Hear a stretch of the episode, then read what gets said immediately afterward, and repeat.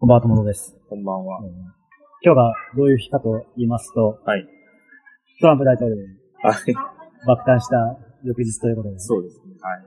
株価が急上昇。株価が昨日爆下げからの、うん1000円下がってからのはい1000円ぐらい爆上げしたっていう、いや、私も昨日急いではい、松井証券の口座を申し込んでたんですけど、手遅れでした。ちょっと今日の、今日の5番がどうなったかちょっと僕は知らないですけど、はいえーというわけで、あのはい今回は浅草に来ておりまして、はい。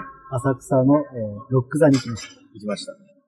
ロック座をご存知ない方のためにやると、いわゆるストリップ芸人はい。そうです。はい。まあちょうどそう今、えー見た直後というまだ感想を、お互い言い合ってない状況からのスタートということまず、劇場っていう言葉がふさわしい感じがはい、見てて思います。ふさわしいストリップのイメージが強かった。ああ、確かに入る前に。確かに。劇場色がすごい強かった。確かに。そこ、後で一応はい調べはいたら劇場はい。確かに。まあじゃあちょっと端的にね、どうでした？えーっと、そうですね。まあ、全くはじめ、初めてその、ね、女性器を見るっていうわけではないので、そこはその、ありがたみというか、まあ、最近は特に、えーまあ、ネットなんかで普及してますので、そこの驚きみたいなのは少なかったんですけど、そ確かに。の、他の全く知らない人たちと同じ、一緒に同じものをこうはい見るっていうしかもこの、ちょっと異常なものを見るはいっていう感じが、結構面白かったなっていうのが率直な感想です。そうですね。どう、どうでした？いや、難しいなぁとりあえずエロいか、うんエロくないかで言ったら、はいエロくはない。はい。ですね。っていうのが素直な感想で、で、なんでエロくないかって考えると、やっぱり昔、友達と仮にそのエッチなビデオを見て、はい。エロい気分になるかって言ったら、ならない。っうん。ていうのと、あ似たものを感じるあ。はい。感じたかな。っていうのが正直な。うん。あとまあ、見てる間に、さっき劇場っていう話をしてましたね。なんかずっとこう映画のワンシーンを見てるかのように、特にこう座席を正面に変えてから、はい。なんかこう、非日常感うん。がすごい半端なかったはい。感じです。はい。どうでしたそこら辺は。すごいな。結構終盤、席最初は横から見てたの。横から、前、ほぼ真横ぐらいから見てて、で、なんていうんですかね、その、ファッションショーの通路みたいな。もののイメージなんですけど、まあ、いわゆるなんか、歌舞伎でいう花道みたいな。ああ、はい。です。なんで、その花道をこうずっと歩いて行って端っこまで行くと、その結構90度以上首を曲げないとまあ見れないっていうようなまあ状態のポジションにいて、その後まあ真正面にちょっとまあうん途中休憩、一回休憩が間にあったんですけど、その時に見てたっていうようなことで、で2回目、2回目というか、その後半。後半ですね全体が見れるようになってからは、結構僕はメインで、あの、お客さんの顔をずっと見てて、確かに見えて、お客さんの顔もバッチリ見えて。その辺がすごい面白かったですね。面白かったっていうのは、その表情がやっぱり人によって全然タイプがあって、あの、まあ、多く、多くどうかな、割合的には多分4割5割ぐらいの人っていうのは、うんちょっとまだその表情に硬さが残るというか、なんかこう、なんでも、こう、は恥ずかしいんだと思うんですけど、恥ずかしさというか、こうまだ羞恥心が残ってるような状態で、それを見てる。まだこう、なんか社会的なこう理性というか、うん。そういう対面を気にしたような顔をしてる。うん。でそうじゃない一部の人たちの顔がすごいその安らかな顔を見てる。その娘のこうなんかね、文化祭の発表を見てるような感じで、あ成長したな、みたいな感じの、すごい穏やかな、こう、小さなこう笑みも浮かべつつ、でも。だらしないの人は。結構な割合だらしないわけじゃない、ちゃんとこう口元がキュッと引き締まってるという、そういうこう、なんていうんですかね、自分にこう楽しみ方を知ってるみたいな、うん人がいたのがちょっと印象的です。どうですか？その他のメンバーという、メンメンバーじゃなくて、いや、だからそこを見てて思ってたのが、みんな、どういうモチベーションで、うんここに来てんだろうっていうのはうんすごい、見ててずっと考えてる。はい。別にまあ、まあ、まあ、ぽっきり5000う円、ん安くはない。はいお。金を出して、1日入れ入れるとはいえ、えー見てて、こういう言い方して情報量としては多くない。確かに。見てるものがはい、情報量としては多くなくて、うんだからなんか何か考え事をするには、うん。割とちょうどいい。ぐらいの、そうなんかなるほど。なんか、目には常に原色系の動きがあって、はい。あるけど、でも、そこまで情報量が多くなくて、目も飽きないぐらいの情報がありつつも、でも頭の中では違うことを考えられるぐらいの情報量っ確かに。ていう感じで、なんか、うん考え事したりする、するにはちょうどいい空間だなっていうのは思って、まあ、まあ他の人がどういうモチベーションで来てるのか。例えば、さっき言ってた、まあ、笑顔の人たちは、はい。まあ、もしかしたらこう、自分がひいきにしているというか、うん。好きな、まあ、見たい出演者の人がいて、まあ、それを見見れてにっこりしてたかもしれないし、はいでもじゃあ、しかめっ面、まあ、しかめっ面っていうか、まあ、あんまり表情はそこまでうん喜怒哀楽がない人はどういうモチベーションで生きてるかって言ったら、なかなか難しい。なんか、最初に言ったように、エロいかって言われれば、エロくはない。はい。っていうところで、じゃあ、エロ以外の目的としては、どういうモチベーションがあるんだろうなっていうふうにどうなんすかね。でも多分人から見たら、その、ね、そ僕らの、なんでこのわ若い人たちが 来てるのかみたいなところだと気になるところだと思う。まあ、平均年齢60ぐらい。うん。もう前座ってた人なんかもう70後半ぐらいな。そんな感じの、7、80下手したら、だからもうなんか、中心はなんか、し、4、50から70ぐらいみたいな。あるいはまあ平均して60ぐらいかな。まあ普通にまあ平日の真っ昼間っていうのもあって、そもそもここに来てる人たちは何なの まあ年金、明らかな年金生活者はあれなんですけど、そうじゃない。浅草の寄せに行った時もちょっと、浅草じゃないや。池袋の寄せに行った時もね、昼間から何してんだみたいな。そうっす。でも本当にこうピッかっちりしたちょっと、そのシャツ、ワイシャツ着た、うん髪もね、あの、ポマードでピチッとした、あの、人もいましたけど、わ若い方もいたりとか、あとは、まあ、大学生ではないかな。まあ、もうちょっと年20代中盤ぐらいの人も数人いたりぐらいですかね。あとはもうほとんど50代以上ぐらいな印象です。女性は最初の方に何人か、僕が見た中では2名いました。でもあんまり若い方じゃない。そうです。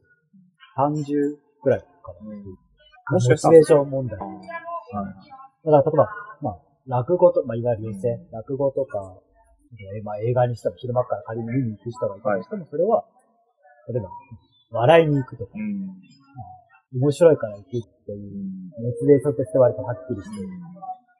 でも、真っ昼間から、ストリップに行く人、何がモチベーションなんだろうやっぱでもエロですよね、でもね。エロっす。うん、エロの要素は絶対ある。まあまあ確かに。それがなければ演劇を見に行けばいいんです少なくとも、まあ、初回初めて行ったっていうのもあるかもしれないですけど、まあ、非日常感は間違いなくうん。味わう。はい目の前で、まあ、若い女性がスポンポンになるっていうのは、やっぱり日常の中にはどうしてもないですね。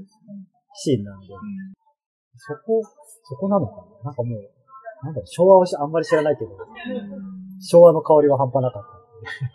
ピンク映画との違いちょっと見てみたいですけど、ああ、確かに。入ったことないんでちょっとわかんないですけど、あれもまあ似たような、あれもフィルムで焼き出してやってるんですけど、あれとまあリアルタイムでやってるとかの違い、まあ値段もだいぶ多分違うと、倍半分の、日活ロマンポーうん、とか、今でもね、ちょこちょこあるじゃん、まだ残ってるじゃん。ああいうところの客層とおそらく近いんだろううん、近い気がする。し、同じようにその部屋が真っ暗になるって音が鳴ったりとか、普段見れないものが見る、見えるっていうその非日常へのスイッチというか、っていうところは装置的には一緒なんで。いや、でもやっぱりその、昔は、うんそのそれ、それは昔は劇場でしか見れなかったから、はい。まあ、ロマンポールのことがあったのかもしれない。今はそれがもう、自宅のパソコンで見れちゃうわけですよ、見ようと思うう。ん。そこと、やっぱりその生身で見るっていうのは、やっぱ臨場感っていう意味で若干違う気が。客層からして、層は一緒な気はするけど。多分今日来てた人たちのじゃあ何割が自分家のパソコンでエロ動画を見れるかって言われたら、多分ほとんど操作できない人たち、いわゆるこうコンビニのこうエロ雑誌を買うそうだそういう。ユニボン。基本は違うや。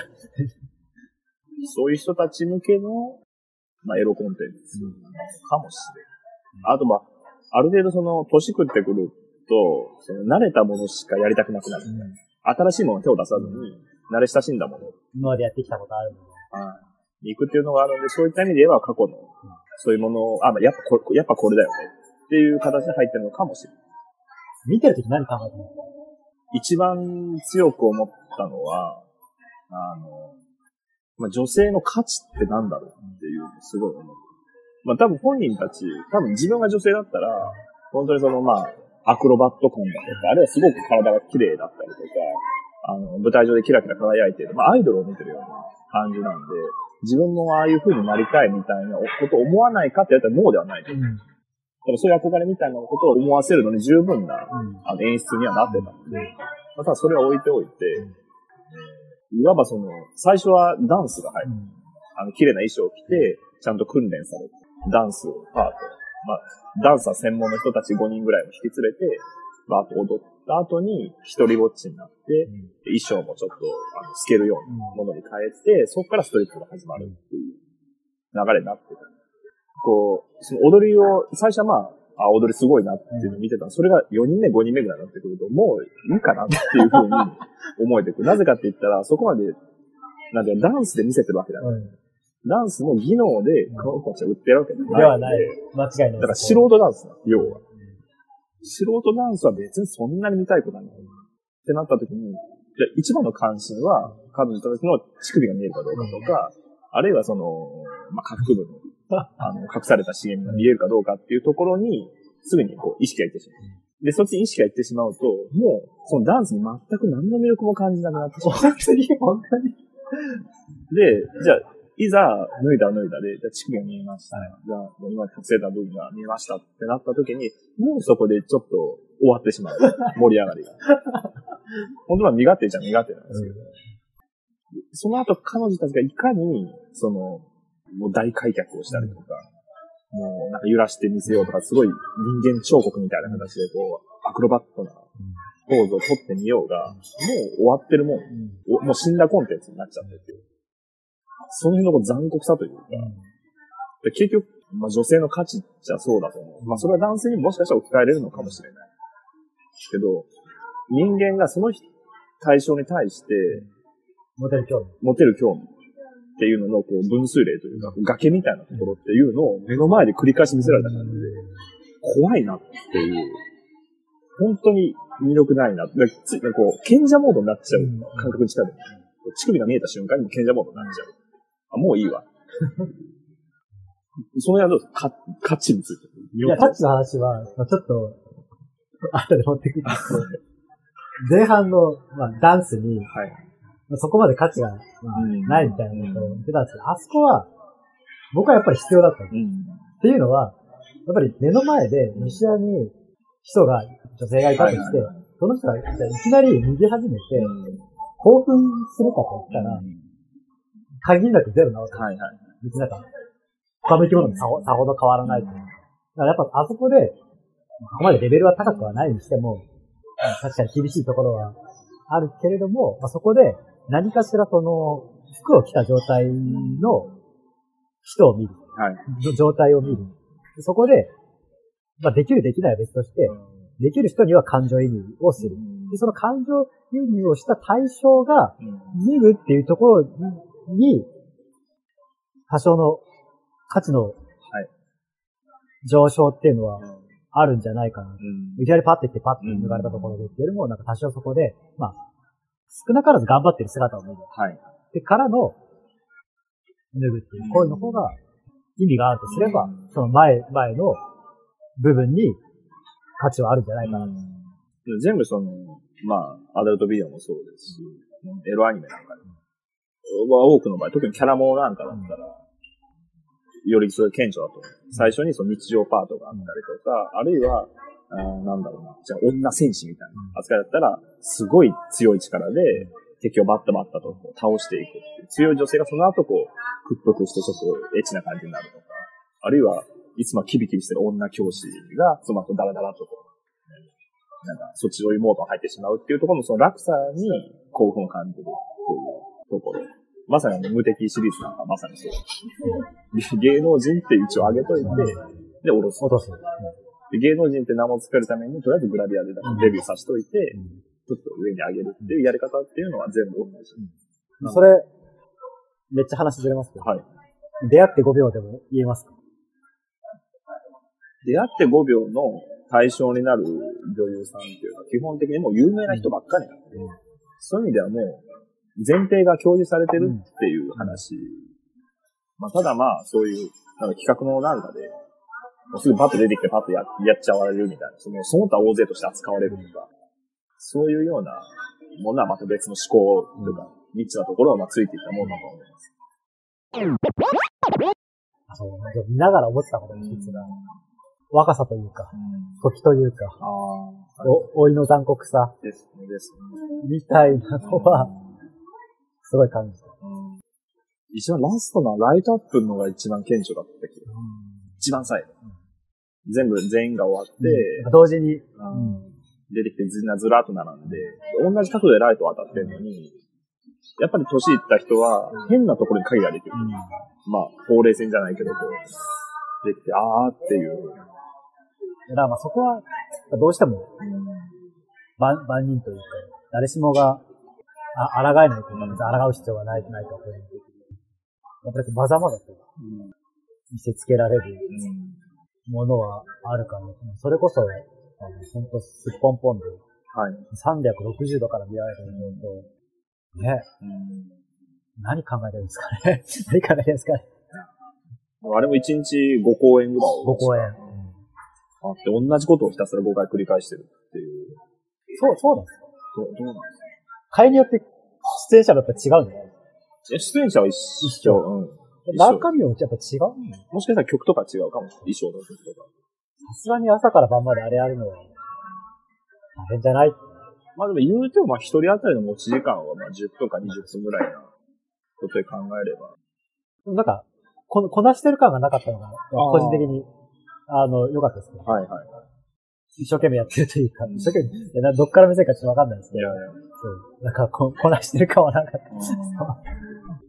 そういうストリップで、まあ、働くというか、うんあそこの、で、まあ、脱ぐっていうことは、一つその女性が未来の自分とか将来を考える上で、最も避けたい行き先だと。一つ。風俗に落ちるみたいな言い方もしたりとか、ソープで働く。まあ、キャバクラだったらまだ、お金稼ぎ感覚で、バイト感覚でもしかしたら、いけるのかもしれないですけど、体を売るとか、脱いで見せ物にするみたいなところっていうのは、結構まあ日本人的なその倫理観とか教育の中では、なんか言われる、ななんで、まあ、よ、よしとされないよしとされないは確かに。があるので、でもそれを、こう、なんていうの、今の AV もそうですけど、その巧みに回避してる。あの、見せ方として。あくまでも母集団形成というか、あの、供給を絶やさないようにするために、これはあくまでもこう、エンタメなんだみたいな、うん。アミューズメントであって、ショーであって、プロだ、プロフェッショナルなんだみたいなところをやたらこう強調してるような感じがある。ダンスの内容にしても、使う曲とかライライトのこう切り替えだとか演出いや、まさかカノンが流れるとは思 う。最後もね、バックストリートボーイが流れて、その後中島みゆきそうそうそうそう。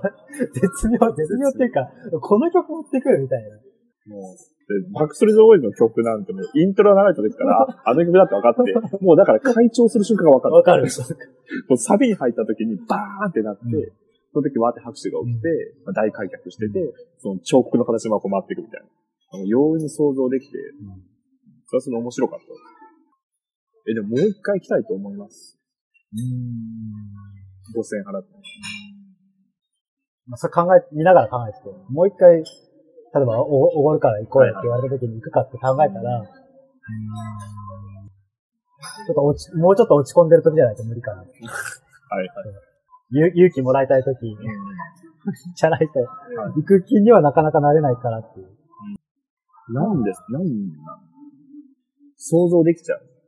結構、だから途中から眠くなって、まあ、それ体体調も、体調も間違いなかったんだけど。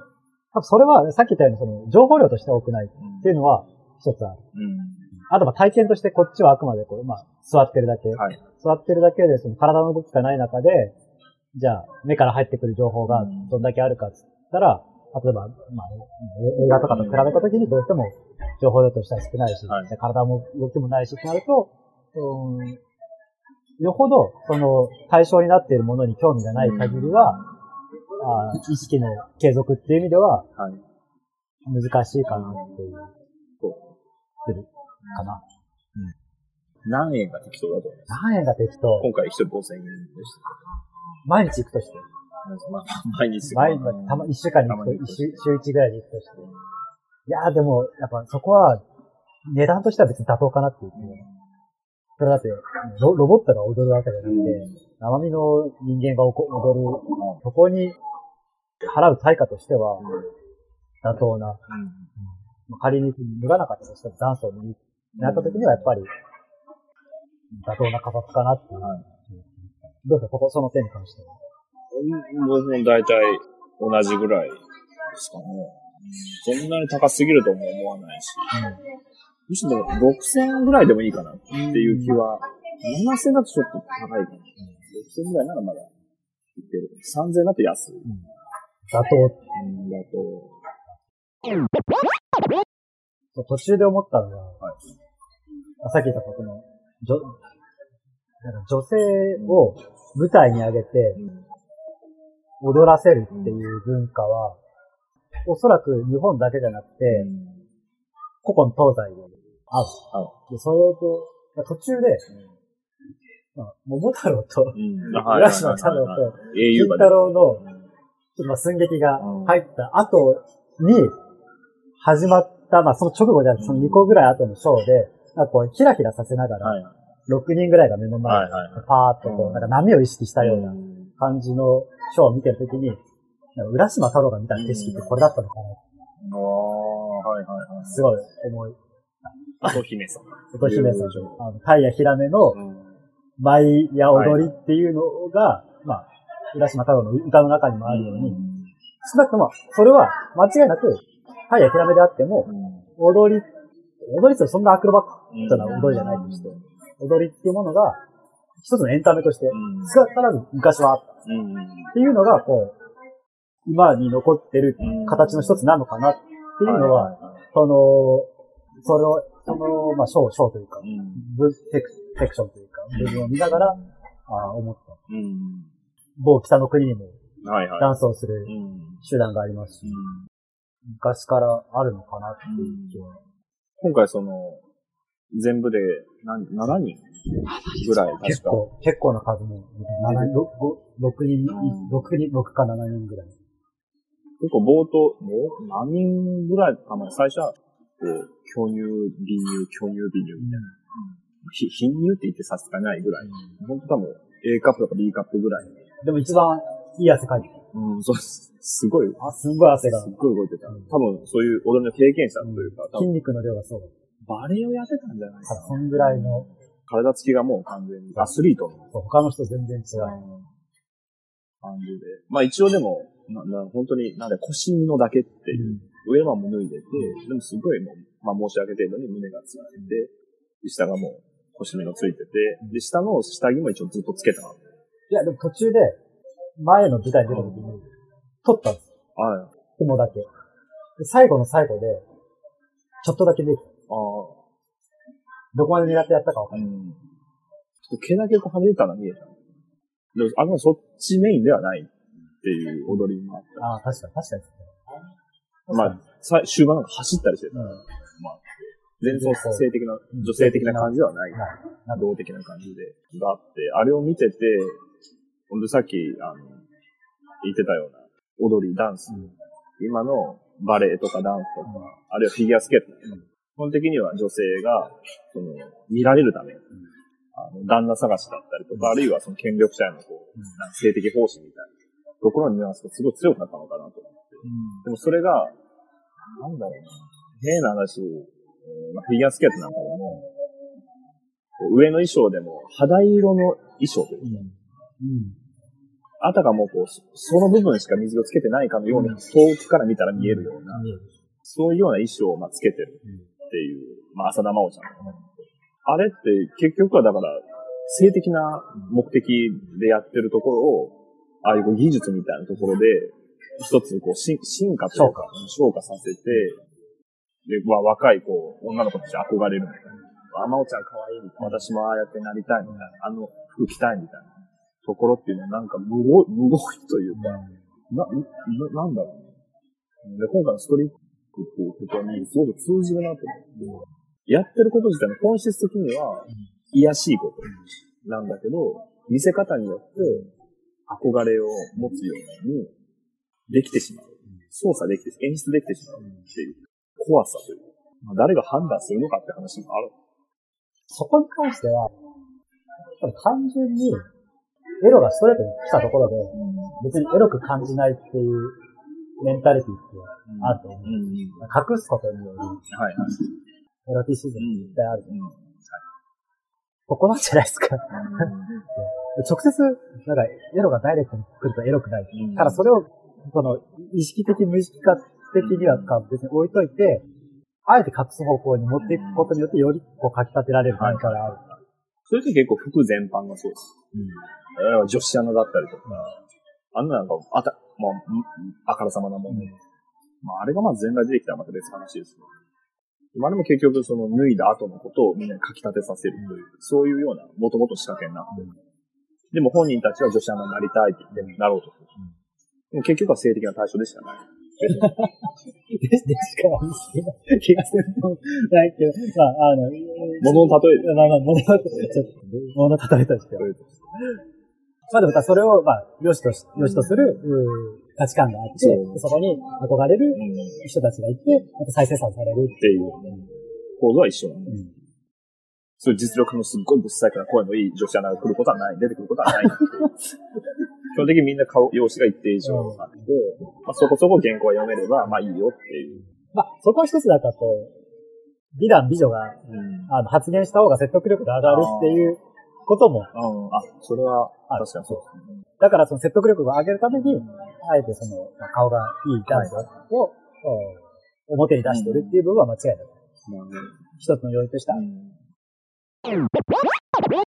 ですか？言ってよかったですいや、本当に、あの、新しいこととか、普段とは違うことっていうのは、僕にとっては全ていいこと。うん、まあ、痛いとかなんか、後遺症が残るとか別ですけど、もっといろんなものを見てみたいというトークってまだ残ってるこれに限らず他もいろいろ見に行ってみたいな。まだその経験したことのない、そういうエッチなサービスもたくさんあるし。まずはやっぱ一回見てみないと。まあ、確かにあの、自分のファーストハンドというか、うん、あの直接の経験じゃないければ、うん、何一つから語り得ないところで、うん、間違いなくある。それ知ってることによって、こうね、またいろんなアイデアも出てきたりとか、比べることができたりとか。その中自分なりのこう、持論みたいなものができてきたりする。すごくあの誘っていただいてよかった。あ、そうだ、きっかけを言うの忘れてました。今回は、勇気をもらいに行ったと。あ、勇気をもらい勇気をもらいに行ったと。そう。ちょっと、あと、もう一つ、あと一歩の勇気が足りない。勇気出ましたね。勇気は、どうだろう。出てく、出たか出てないかで言ったら出た。うんさっきちょっとあの帰りの時言ってた、その、女性はやっぱり、性的なところで評価すべきだっていうところは、僕の中では強くなる。ああ。男女共にじゃダメなんです男性は性的なところでは評価されない。性的なところがメインではないんだ。やっぱり女性だと、もちろんいろんなことはね、あの周辺のことはありますけど、そのビジネス的なことだったりとか、マナー的なことだったりとか、いろいろ、教養とか、はあっても、どうしてもやっぱり、まあ、少なくとも男性から見たら、性的なやっぱり対象でしかない。前提として、それはもう生物的にそう。それプラスでいろんな個々の性格だとか、知識だとか、そういう技能だとかっていうのが来るんである。前提は女性性がやっぱりある。特に若い人であればあるほど。まずそこを認めた上で、どうかっていう話に順序的には、どうしてもなってきてしまう気がする。それを抜きにしてしまうと、要はもう、女性としての価値がないって言ってるに等しいことだと思う。いい悪いじゃなくて、女性としては見ない、性的には見ないよ。あなたはビジネスパートナーとして見てますよとか、パートナーとしてみたいな話になってくる。まずあるのは身体的な女性性っていうところを評価した上で、じゃあプラスアルファにどうしようかっていう。確かに、この子可愛いなっていう子が出てきた時はやっぱり、嬉しいという。うん。それは間違いなく。で、思ったんだったらやっぱ伝えるべきだと思うし、まあ、あんまりそういう評価にさらされることに慣れてない人は戸惑うかと思う。確かに。でもそれがある程度年齢になってくると、20後半とか30超えてくると、もう自分は女性なんだっていうのがもうだいぶ染みついてきてる。これは20代前半とかだとまだ、少女のまだ高校生上がりみたいなところだったりとか、それぐらいになってくると、身体的に評価されるとか、認められるとか褒められるっていうことが、どれだけすごいことかっていうか、めったにないかっていうことを知ってるので、効果的というか、価値の分かる人に価値を伝えるっていうことが一つあるのかな。だけど、これ以上、ここの部分を掘り下げると、いやいやフェミニズムの話になって、はい。一晩かかる気がするどうなんですか？僕はでベラベラ、ね、好き勝手言ってますけど、トランプ的な女性蔑視の感がすごくあると思うんですよ。いや、蔑視ではないかなって。だって、例えば、あれが無理やり労働させられてるんだったら、それこそ、まあその、よくはないとは思うんですけど、あくまで、舞台にいるのは彼女たちであって、僕らは、その舞台のスポットライトも当たらない部分で、お金だけ払って見ている。はいその他大勢と変わらない。でも彼女たちは、その他大勢とうん変わ、その他大勢ではないからこそ、はい舞台の上に立ってスポットライトを浴びてる。うん。じゃあ、これが、蔑視かって言われたら、蔑視ではない気はしてる。容姿とかを、こう、なんて言うんだろう、評価するっていうことが、なんかこう、良くないみたいな風潮があるじゃないですか。人間顔じゃないよみたいな。やっぱりもっと評価されるべきっていうのは内面の努力だとか、なんかこの謙虚さだとか、そういうこう精神の部分っていうものこそ重視されるべきであって、鍛えるべきであって、容姿っていうのは二の次であって、そこの発端に関する、ちょっと考察を聞いてもらっていいですか？はい。それが、なぜ良くないこととされるかといえば、当然、女性側からうん。そういう声が上がる。うん。私をやらしい目で見ないでよとか、性的な眼差しをこちらに、こちらに向けないでっていう発言が当然女性側の方からあるから、そういうのを良しとしない土壌っていうのが生まれる。だけど、なぜそういう発言をするかといえば、もしその発言をする対象が自分が好きな人だったら嬉しい。はい。じゃあ、そんな発言をしないでよというのは発生しない。だけど、自分がいいと思わない対象から向けられるから、そういう目で見ないでほしい。はい。そういう、なんか、発言をしないでほしいっていうことになってる。だと僕は思ってる。かはい。非常に感情的な部分。はい。だから、まあ、例えば、まあかか仮に自分をその性的な眼差しで見てる人が10人いたとして、そのうち何人を好きになれるかって言ったら、例えば10人に1人だとして1人。はい。にはそういう発言をされても、むしろ嫌、嫌どころか嬉しい、好き嫌いな感じ。でも残りの9人からそういう眼差しを受けられるとうん、深い気持ち悪い。それは嫌だ。ってなったら当然、その9人に対して発言をすることになるわけです。そういう性的な眼差しをはい向け向けないでほしいそしたらまあ、単純に10分の9の声の方が強くなるんで、そういう発言が出ちゃうんじゃないかな。まあクレーム文化に近いのかもしれない。その、やってっていう、肯定する方の声ってやっぱちっちゃいし、あんまり言わないけど、ノー、やめてほしいっていうのは、出やすいし、取り上げられやすいし、それでじゃあ全面的に規制しようみたいな話になりやすいっていうのはあるのかもしれない。それはずっと昔から。だから、さっきの発言、まあ、さっき、さっき、シーンを取れ、取れ間違えてるかもしれないけど、当然その自分が相手にとって行為、行為の対象となっている人間であれば、その相手の、えー若若さであったり、その身体的特徴であったり、えーその性的眼差しについはいて発言を、まあ、むしろするべきうん。だとは思うんだ。だけど、もしそういう行為の対象でないのなら、控えた方が、平和のためにはいいんじゃないかな。まあまあ、そう。本意の対象っていうのが、まあ、はっきり見えないっていうのは確かに。それでも発言していった方がいいのかな？わかんないな。まあ、言い方にもね、言うと思う。それは例えばなんかあの、可愛いとか綺麗な芸能人似てるねみたいなうん。言い方だったら多分軽い。あ柴咲コウ似てるねとか、なんか荒垣似てるねみたいな。で、似てるって言われないみたいなんだったら、たとえ嫌な人でも、こうね、第三者的なこう、ところに話が行くなんかそれもそれでなんか地雷だけ、かな。全然もないけバカにしてるみたいな。バカにしてるっていうか、あのどう褒め、褒めるかも。